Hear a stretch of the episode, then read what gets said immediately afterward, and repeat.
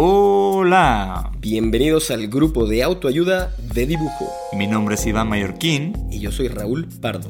Este es un podcast de y para gente creativa. Si dibujas, si diseñas, si haces arte, sin importar si ya trabajas en una profesión creativa o si apenas estás comenzando. Aquí encontrarás consejos útiles y sin pretensiones que te ayudarán a navegar mejor estas aguas y a navegarlas con buena compañía. El grupo de autoayuda de dibujo está disponible en cualquier plataforma en donde escuches tus podcasts. Esta semana en Geek Hunters. Los ciberataques son cada vez más comunes en México, pero no contamos con la cantidad suficiente de especialistas para enfrentar este problema. Durante el primer trimestre del año, el país registró 80 mil millones de intentos de ciberataques, según datos de Fortinet. Y tales cifras muestran la importancia de por qué la industria de ciberseguridad debe enfocar sus esfuerzos en generar más hackers éticos. Geek Hunters. En Geek Hunters Los negocios detrás de tus gadgets. Con Erendira Reyes y Fernando Guarneros. Geek Hunters.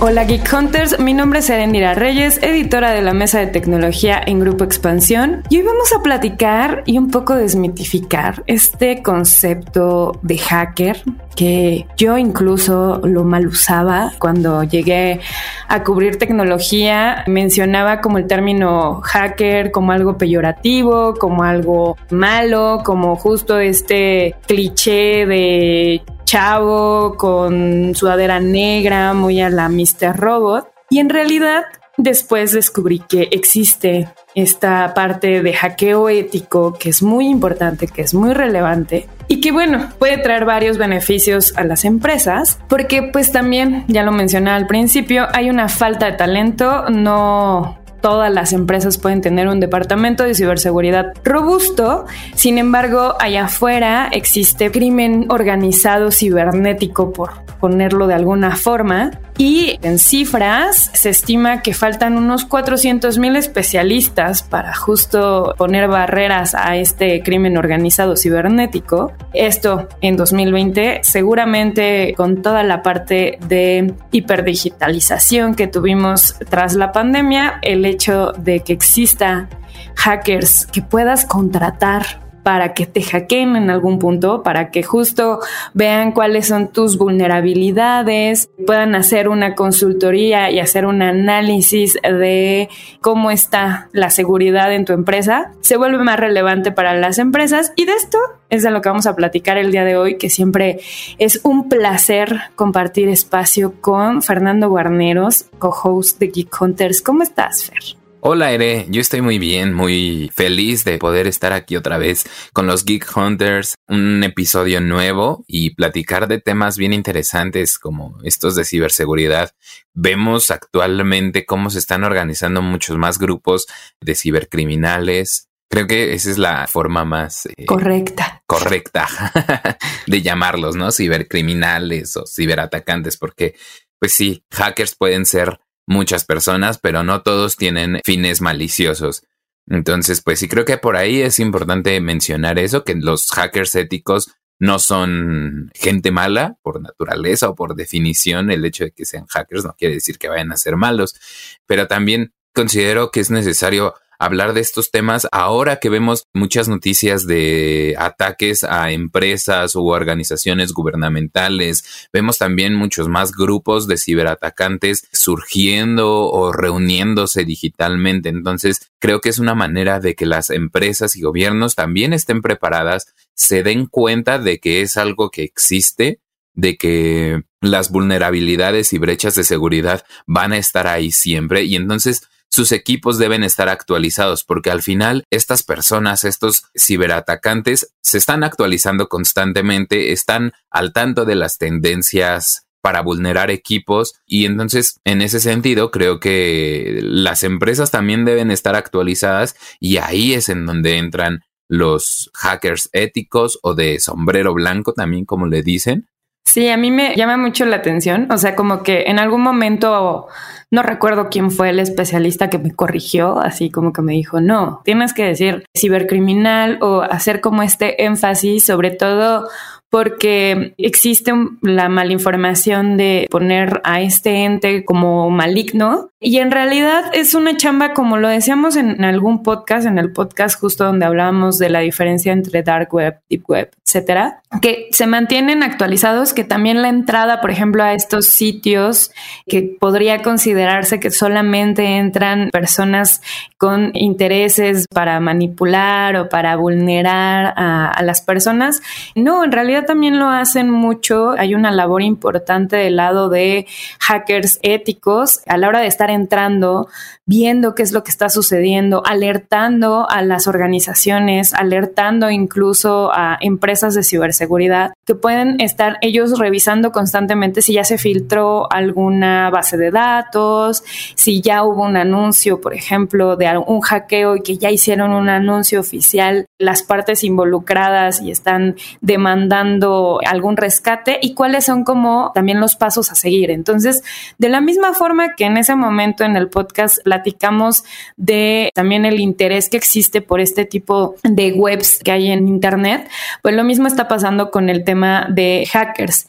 Y lo mencionaba al principio, hay una escasez de talento, esto porque obviamente a más digitalización existe pues también mayor vulneración. O sea, si tú incluso a nivel empresarial apenas estás digitalizando tus procesos, tienes que pensar en esta parte de ciberseguridad de manera más robusta.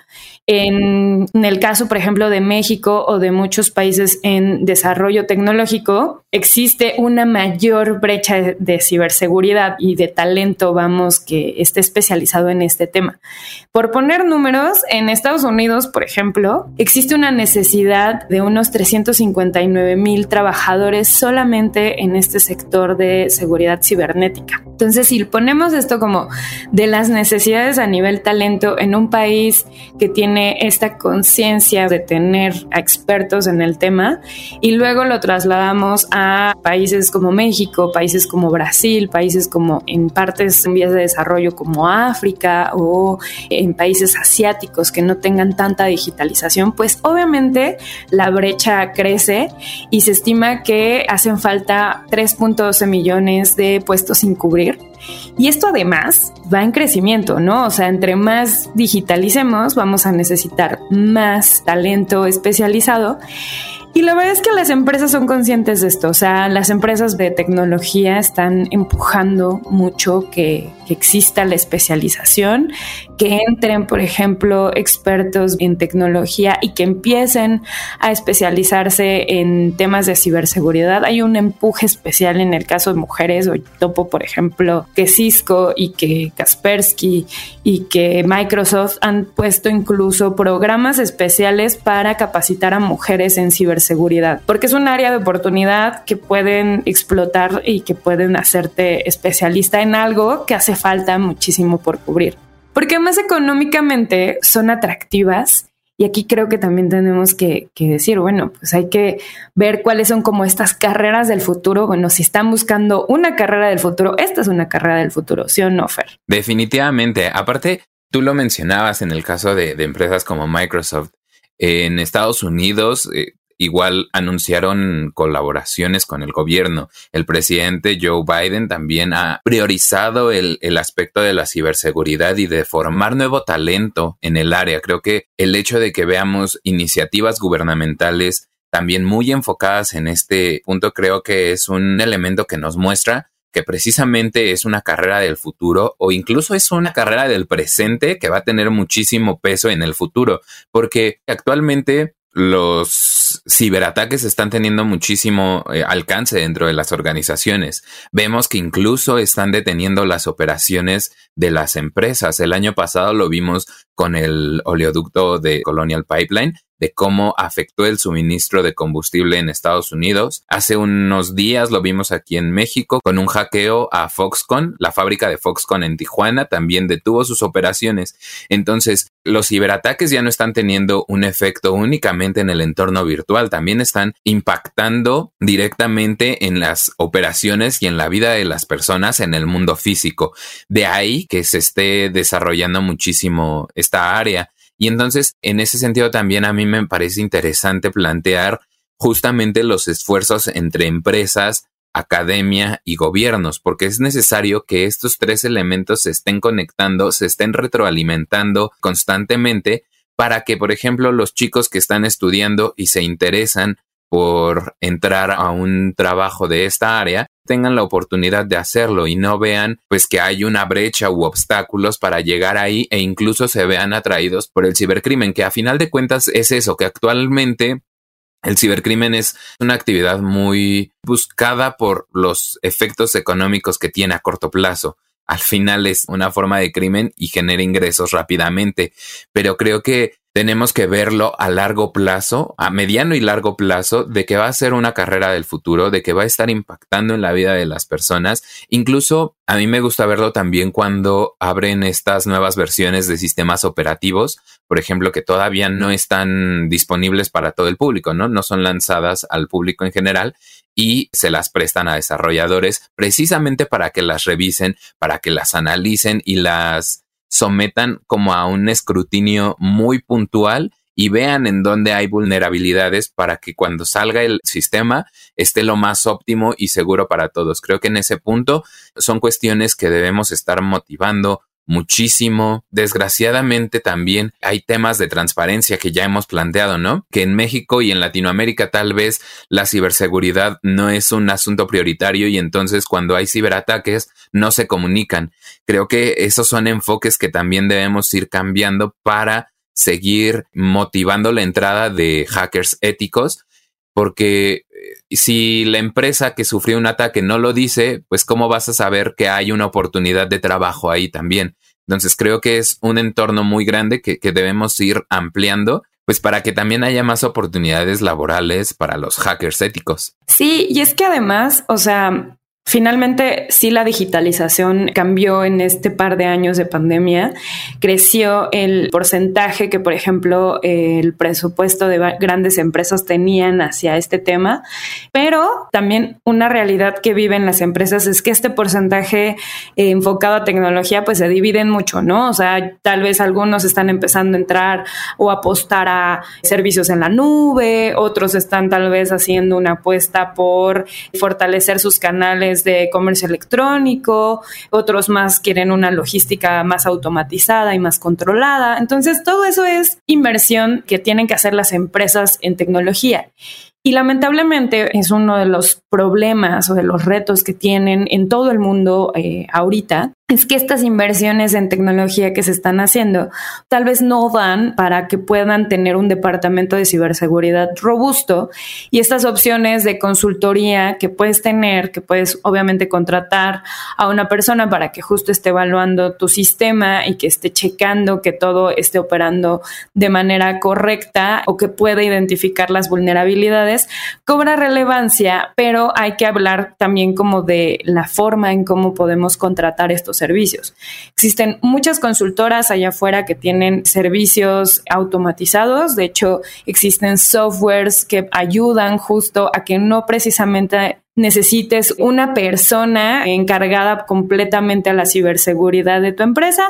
Existen estas opciones, vamos, de software, pero siempre eh, casi todos los especialistas coinciden en que necesitas esta parte también de un humano que esté evaluando cómo también está trabajando este sistema. Entonces, si no puedes tener una inversión fuerte en un departamento completo que te va a generar tal vez nómina y te va a generar algún gasto o bueno, una inversión extra, pues obviamente puedes optar por esta parte de hackeo eh, ético que constantemente puedes estar haciendo. O sea, también una, creo que de las recomendaciones que se da muchísimo de parte de las empresas de ciberseguridad es no te quedes solamente con un análisis, porque al final, así como sucede cuando haces un análisis o una limpieza de tus equipos personales con un sistema o un software de alguna de las empresas grandes de ciberseguridad, pues es algo que constantemente tienes que estar haciendo y que constantemente existen las actualizaciones de los sistemas operativos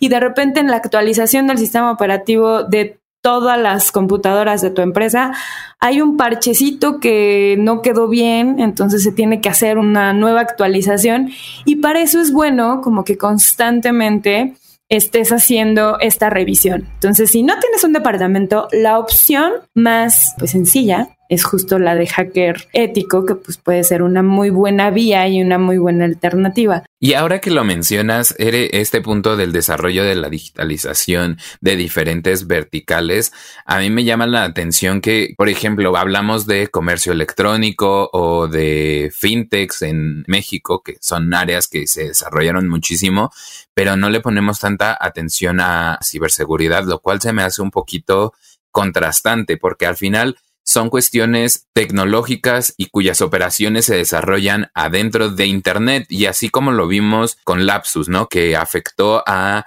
lo mismo Nvidia, creo que fue, o Apple, también infectó a Mercado Libre. Entonces son verticales que se están viendo afectadas de la misma manera sin importar el negocio. Entonces sí creo que es muy importante que pongamos atención a estas cuestiones de ciberseguridad, aunque tu negocio, por ejemplo, o tu empresa no tenga que ver con el manejo de dinero. Creo que ese también es uno de los mitos que se está derribando y me parece muy importante hacerlo, que la seguridad de Internet no debe estar solo alrededor de dinero o ese tipo de cuestiones que afectan el, bolsillo de, de las empresas, sino también de información, porque al final vemos que los ataques más importantes ahorita están yéndose hacia información. Los ataques de ransomware ya están también secuestrando todas estas bases de datos, te están extorsionando para que no las publiquen y entonces ahí es en donde te das cuenta que la información es muy valiosa y que no necesitas únicamente tener dinero en tu cuenta, por ejemplo, porque ese es uno de los mitos también que se ve mucho, ¿no? Que dice la gente, ay, pues yo no tengo mucho dinero en mi cuenta, entonces no voy a necesitar protección. Entonces ese pensamiento se traslada a las grandes empresas, creo, y pues son cosas que debemos ir solucionando de poco. Justo, o sea, lo mencionas tú, Fer, la parte de cuánto tengo que invertir o por qué es conveniente, por ejemplo, tener este tipo de opciones de hackeo ético. Cuando te están secuestrando tus operaciones y esto está significando no solamente el robo de información, sino también esta vulneración a nivel de reputación que tienes como empresa y también el hecho de que no puedas trabajar, eso significa dinero. Entonces, para las empresas siempre es bueno mal pensar que te va a ir mal, o sea, en este término, o sea, que eres vulnerable, tampoco confiarse del todo en que, bueno, tengo muchísima robustez y seguramente no me van a hackear, porque ya lo mencionaba Fer, o sea, empresas del calibre de Mercado Libre, de Samsung, de Nvidia, que tienen departamentos de ciberseguridad grandes, también han sido vulneradas. Entonces, si esos grandes están teniendo problemas, pues ahora imagina si tú eres una empresa más pequeña, una pyme, que no piensas que te van a secuestrar o que tu información o tu operación no está tan relevante, es bastante relevante. Y afuera, así como pasa con el crimen organizado offline, también pasa con el crimen organizado online. O sea, todos somos vulnerables y es importante pues evitar tener estas brechas de seguridad o tratar de cerrarlas lo más posible. Entonces, esta opción puede ser por eso también conveniente, tener de repente una revisión y estar checando como en qué puedes invertir además inteligentemente tu dinero o tu budget para tecnología, que ese es otra como de los beneficios que puede llegar a existir aquí, ¿no? Pasa mucho en el tema de digitalización que las empresas dicen, sí quiero digitalizarme, pero no tengo ni idea en dónde quiero invertir. Entonces, si estás teniendo intención de robustecer tu ciberseguridad empresarial y no tienes ni idea, bueno, pues hazte de esta consultoría para que el consultor te diga, sabes qué, tu bronca está aquí, aquí y aquí, y pues te conviene invertir tal vez en software o tal vez en infraestructura o ya te van a mencionar más qué es en donde puedes dirigir, vamos, esta inversión y cómo puede ser conveniente. Y un tema que quiero poner en la mesa ya para empezar también a cerrar un poco y a concluir un poco el podcast es esta parte de prestigio. ¿Cómo puede significar o cómo te puede afectar un hackeo y que además este hackeo sea sonado. Ha pasado, de repente nos hemos enterado, por ejemplo, de vulneraciones a Facebook, vulneraciones a Twitter, a Instagram, estos grandes, donde las credenciales quedaron ahí perdidas o el tema financiero. Pero esto en qué afecta a las empresas y seguramente por eso estoy soltando la pregunta, Fer, pues en qué significa significa menos contratos con otras empresas y si eres una empresa que terceriza algún servicio, pues obviamente vas a ser la que tenga que demostrar que realmente tu servicio es bueno y es confiable y eso también significa dinero. Sí, creo que la, la palabra clave aquí es confianza y reputación porque se trata de una cuestión como global, ¿no? De que tú ya no pusiste el ejemplo de Facebook, creo que esa es una de las empresas que incluso antes de que se llamara Meta, pues tenía estos problemas de reputación y lo veíamos a cada rato en los que la gente dejaba de confiar en la seguridad que tenía para que protegiera sus datos, veíamos bases de datos con cuentas de, de, los usuarios ahí, este, divulgándose en la dark web o en sitios, en foros de discusión justamente de gente que se dedica a esto. Creo que son de los efectos más palpables que tienen las empresas esas pérdidas de dinero por pérdidas de reputación, valga la redundancia, y tener en claro que los asuntos de ciberseguridad a nivel empresarial y de gobierno no es una cuestión de que sepas reaccionar ante los ataques. Creo que esa es una postura también un poco simplista tal vez, porque en realidad es no darte cuenta del gran problema que hay alrededor, de un gran problema que está surgiendo a cada instante, de que se está actualizado en cada momento, de que en cualquier momento puedes ser víctima de un ciberataque y si nada más vas a reaccionar, pues no vas a tener tiempo de proteger tu información, de generar respaldos y entonces es ahí cuando las empresas se dan cuenta de que tienen que invertir mucho más en estructuras para prevenir justamente estos ciberataques. Entonces, sí, creo que son las palabras clave confianza y, reputación en este sentido. No sé cómo lo veas tú. Sí, ahondando y apuntando ahí como poniendo algo extra, es esta parte también de, bueno, el tipo de empresa, eh, como lo mencionabas, ¿no? Como que estamos muy enfocados a no, las empresas financieras son las que tienen que tener como más proactividad y no tanto reactividad porque son las del dinero, pero no, o sea, en realidad es la parte de tiempo y este tipo también como de consultorías que llegan a existir o que puedes tener dentro de tu empresa, también te ayudan a saber reaccionar, ¿no? O sea, muchas veces las empresas como, híjole, tengo un secuestro por ransomware, ¿qué hago? ¿Pago? ¿No pago? ¿Informo a ciberpolicías? ¿No informo? ¿Informo a mis colaboradores? ¿Qué hago con mis colaboradores? O sea, como que llega de sorpresa y no sabes cómo actuar. Y esto es parte del problema. Sí, y además aquí lo mencionaste perfecto, el ejemplo de si pago o no un rescate de información en un ransomware. Creo que al no tener este esquema de prevención, no vas a saber cómo actuar. Y si lo tienes, te vas a ahorrar dinero en la implementación justamente de estos sistemas de seguridad. Sabes, el consejo más útil o, más ocurrido que dan los especialistas es que nunca pagues un rescate de ransomware, porque al final vas a estar todavía motivando o incentivando esta actividad. Entonces, creo que además de eso, tener o contar con un equipo de hackers éticos o tener esta postura de, ciberseguridad responsable también te puede ayudar a impedir, no sé, catástrofes a nivel empresarial. Y cuando se trata de una empresa tan influyente o con tanto impacto como una red social, en el caso de Facebook, pues evitas una catástrofe pública también. Claro, y ya para empezar a, concluir, eh, creo que también otra de las de los mitos que existen en cuanto a la necesidad, tal vez de un departamento o tal vez de la contratación de este tipo de hackers de sombrero blanco, está la parte de a quiénes tienen que ir dirigidos. Y como que muchas empresas tienen la duda de bueno, lo dirijo solamente a estos altos funcionarios tomadores de decisión, lo traslado a toda la empresa y lo transparento hasta la secretaria que se encarga encarga solamente de poner citas y estar coordinando como agendas. Y la realidad es que también esto necesita de una consultora especializada, ¿no? O sea, lo ideal es que una persona te diga más o menos cómo tienes que actuar a la hora de estar brindando información de ciberseguridad. Siempre es importante y eso creo que todos los especialistas también coinciden en no peques de confiado, en también dar capacidad a las personas que tal vez tengan menos contacto con tus sistemas, ¿no? O sea, como que viene mucho la parte de, no, es que esto para qué lo va a entender la asistente o la secretaria o fulanito de tal.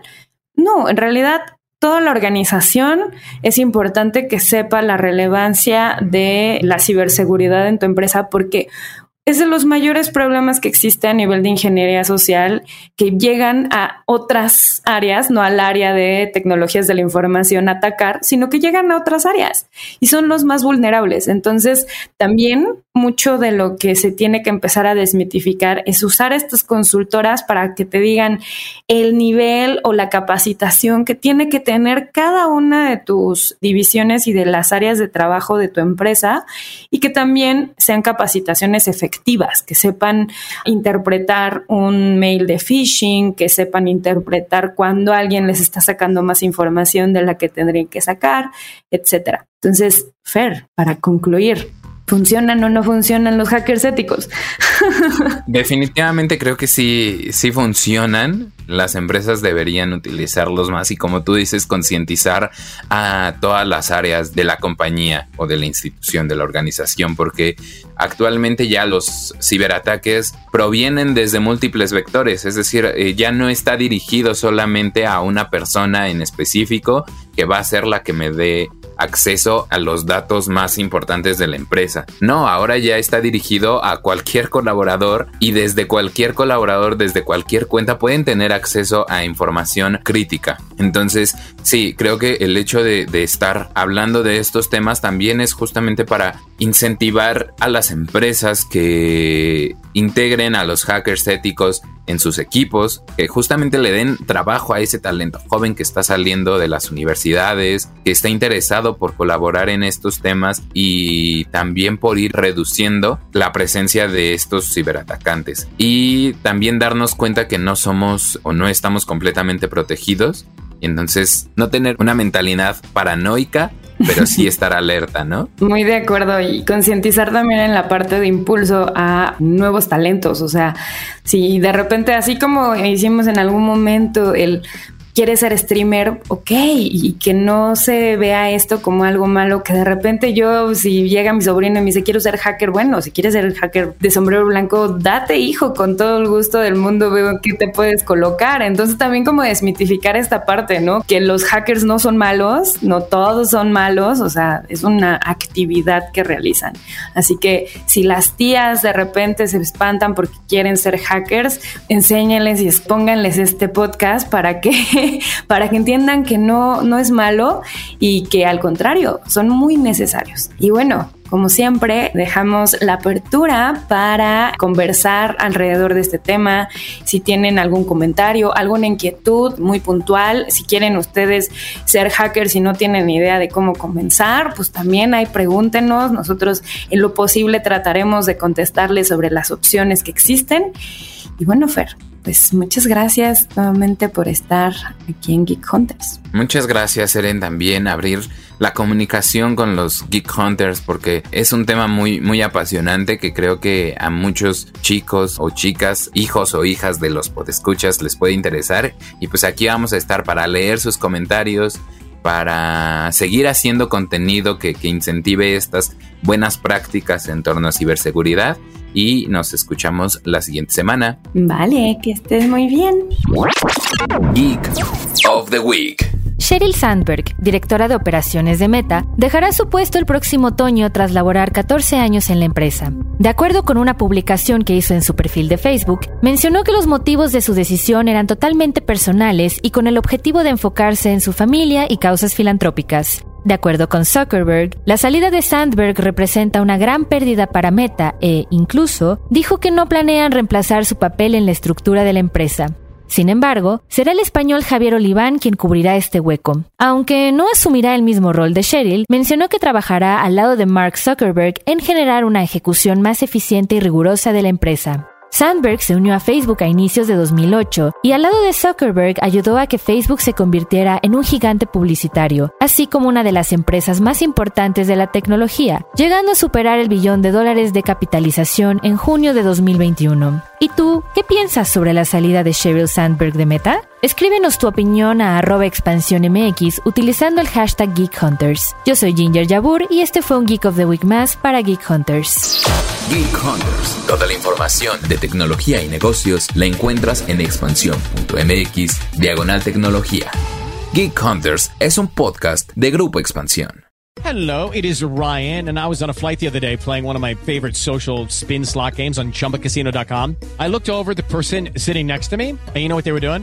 They were also playing Chumba Casino. Coincidence? I think not. Everybody's loving having fun with it. Chumba Casino is home to hundreds of casino style games that you can play for free anytime, anywhere, even at 30,000 feet. So sign up now at chumbacasino.com to claim your free welcome bonus. That's chumbacasino.com and live the Chumba life. No purchase necessary. Group. Void were prohibited by law. See terms and conditions. 18 plus.